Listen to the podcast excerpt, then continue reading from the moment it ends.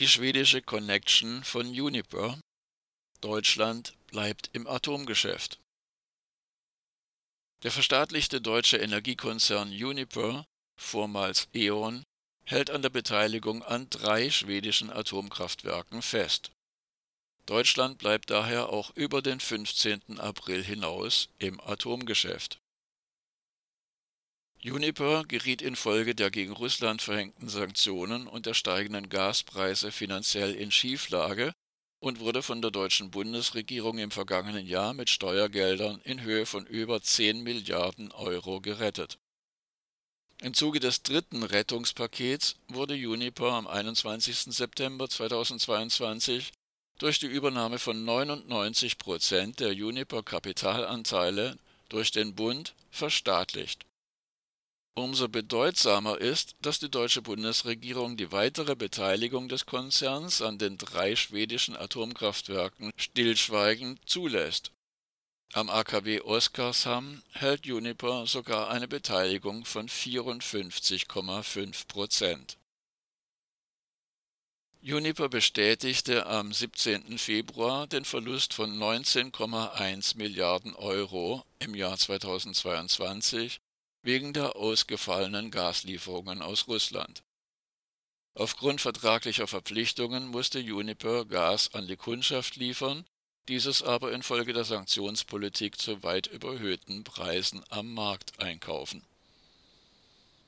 Die EU-Bürokratie hatte die Rettung von Uniper durch den deutschen Staat im Dezember 2022 mit etlichen Auflagen genehmigt zu diesen Auflagen zählt etwa der Verkauf des Steinkohlekraftwerks Datteln 4 mit 1100 Megawatt Leistung sowie des Fernwärmegeschäfts in Deutschland.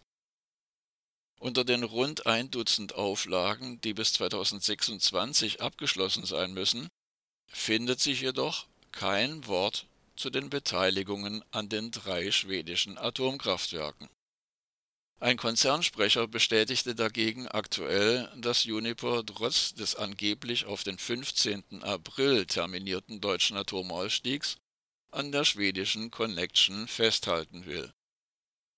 Er erklärte wörtlich, die Beteiligung an den drei schwedischen Atomkraftwerken stehe nicht zum Verkauf. Bundeswirtschaftsminister Robert Habeck wird von den deutschen Mainstream-Medien geschont und kann zu der Frage, warum die deutsche Bundesregierung dies zulässt, in der Deckung bleiben. Eine Sprecherin des pseudogrünen Bundeswirtschaftsministers wollte sich zu den Verlautbarungen des Juniper-Sprechers nicht äußern.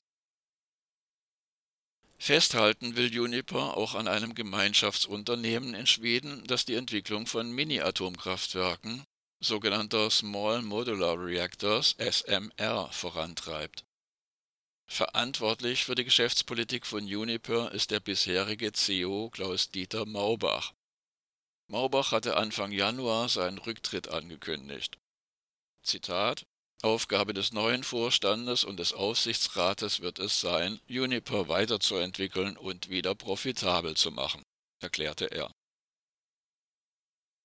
Die Haltung der deutschen Bundesregierung zur schwedischen Connection von Uniper bestärkt die Sorgen der deutschen Anti-Atom-Bewegung, dass es zu einer weiteren AKW-Laufzeitverlängerung über den 15. April hinaus kommen wird.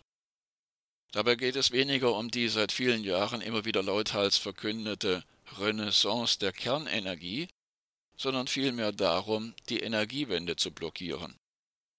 Seit dem Amtsantritt der Ampelregierung wird die Energiewende in Deutschland noch rigoroser gebremst als in den 16 Jahren der Ära Merkel